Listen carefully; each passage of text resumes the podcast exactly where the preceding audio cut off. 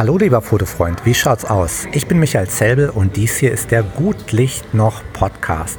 Und ich bin gerade im Einkaufszentrum, weil es ist schon später und ich musste noch schnell in eine Apotheke, die noch auf hat. Denn ich wollte mir ein äh, Schmerzmittel besorgen, ein Schmerzgel.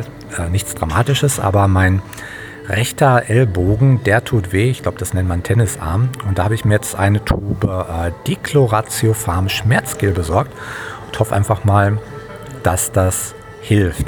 Weil wenn ich heute meine Kamera hochnehme mit meinem äh, rechten Arm, dann tut es weh. Obwohl das natürlich keine schwere Kamera ist, sondern eine kleine spiegellose. Aber das macht eh nicht so den Unterschied. Also jeder denkt immer, äh, spiegellos, das äh, macht einen riesen Unterschied, weil es ist viel leichter, viel kleiner und so weiter.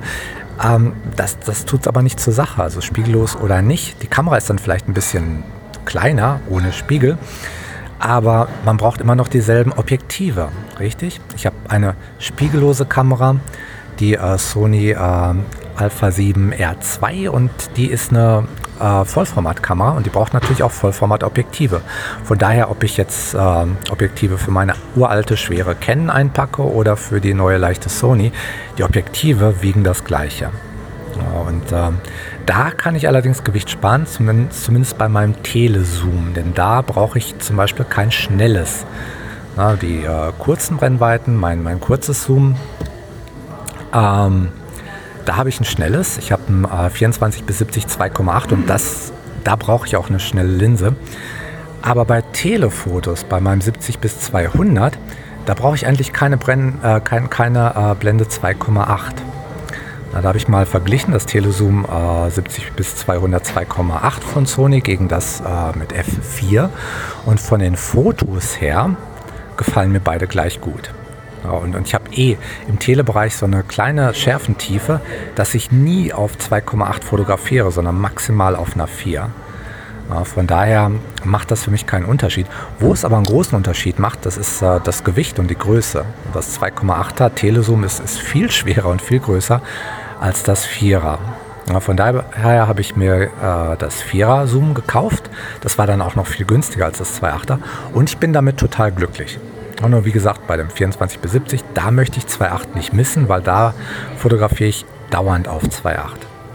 Nun, ähm, so viel dazu. Äh, und wie gesagt, heute egal welche Linse ich drauf habe, wenn ich das mit rechts hochhebe, dann, dann tut es weh.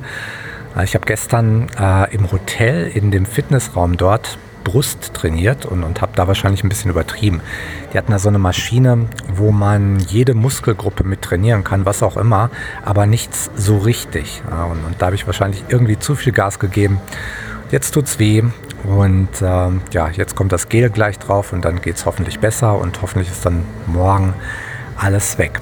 Ja, aber heute schießen noch ein schnelles Foto und ich, ich habe das auch schon gemacht.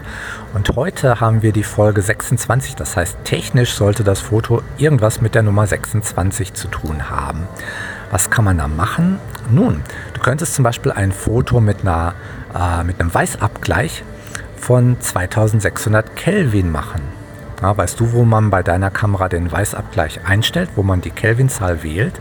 Na, wenn nicht, schau es nach und probier es einfach mal und schau mal, wie 2600 Kelvin wirkt, in welchem Bereich des Lichtes du dich da bewegst. Das ist mal interessant, finde ich zumindest. Ich finde es spannend. Und äh, ja, damit verabschiede ich mich dann auch heute und wünsche dir für dein schnelles Foto ganz viel Spaß und wie immer gut Licht noch.